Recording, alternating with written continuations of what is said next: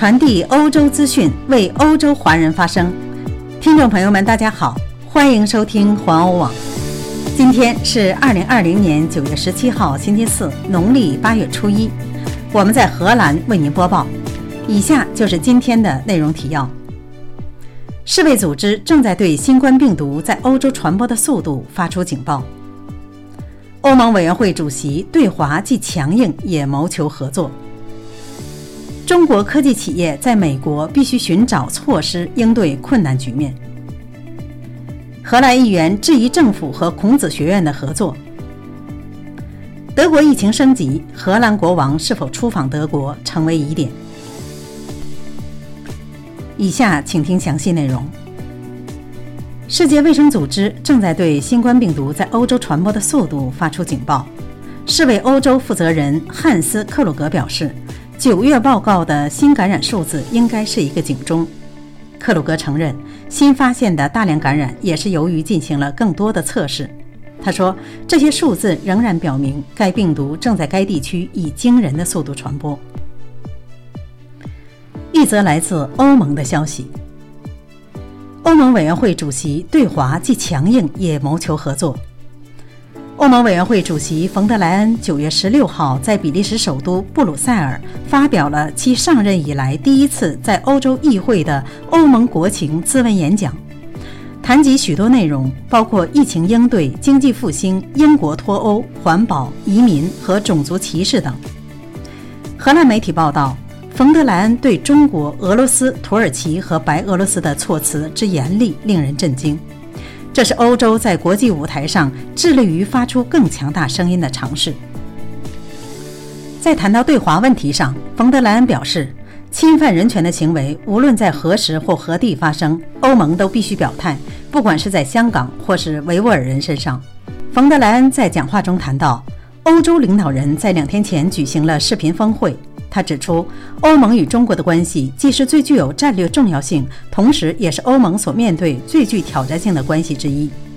冯德莱恩称：“从一开始我就说过，中国是一个谈判伙伴、一个经济竞争者和一个系统性的对手。”他谈到，欧洲双方就气候变化等问题存在利益共同点，中方也表现出通过高层次对话对应这一问题的意愿。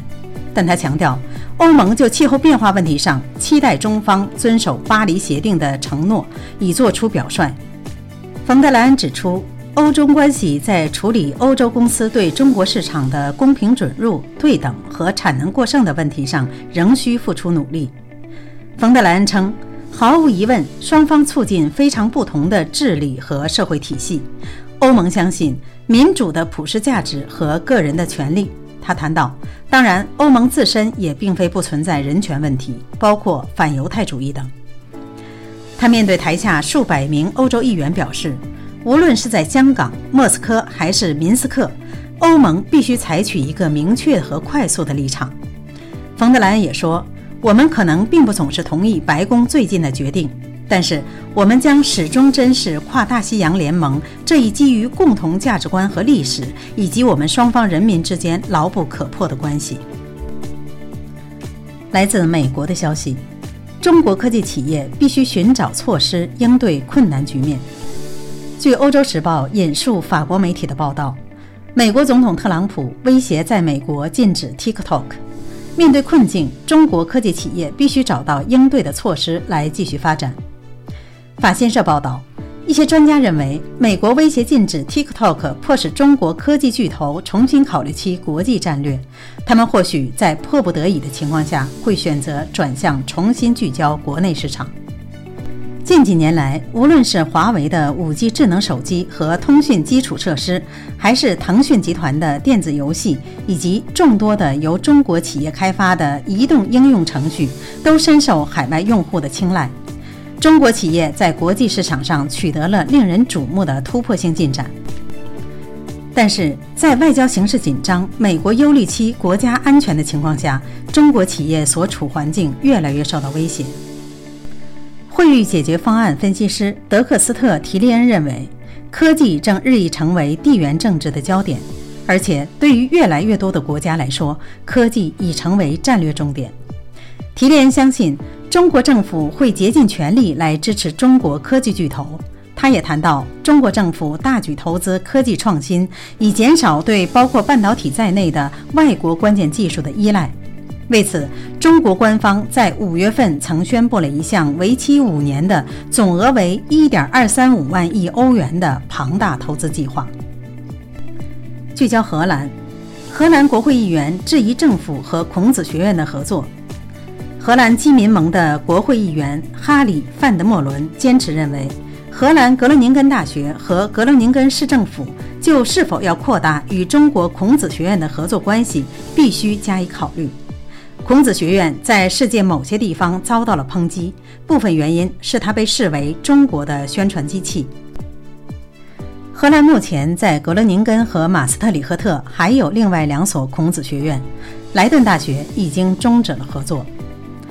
格罗宁根孔子学院基金会是由格罗宁根大学、汉斯应用科技大学和格罗宁根市于2011年成立的，市长库恩·苏林是董事会主席。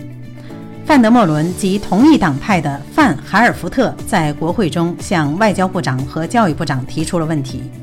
范德莫伦说：“我们想知道合作的合同是否值得信赖。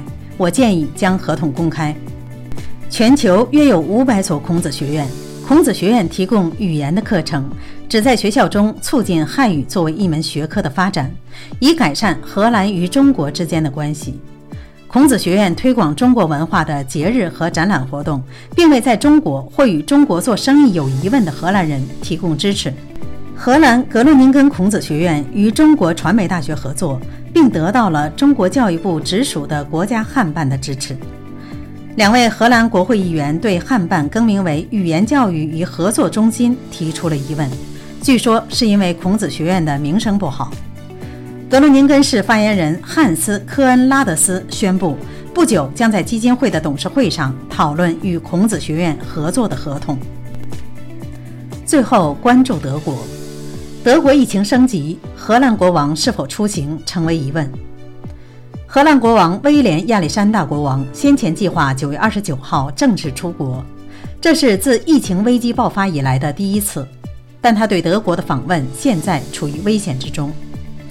由于新冠病毒感染的数量不断增加，德国的疫情智库罗伯特·科赫研究所已宣布北荷兰省和南荷兰省为危险地区。国王原计划将访问北莱恩威斯特法伦州的荷德军团。荷兰国家新闻局尚未作出实质性的回应。在过去的二十四个小时内，在德国新增感染数量进一步超过两千。德国疫情智库罗伯特·科赫研究所报道。周四清晨，又有两千一百九十四例感染病例，这意味着每日新感染的数量仍在继续增加，但增速有所放缓。据报道，星期三有一千九百零一例新的感染，星期二为一千四百零七例，星期一为九百二十七例。以上就是今天的环欧每日播报，我是千惠，感谢您每天关注环欧网为您带来的最新资讯，明天我们再会。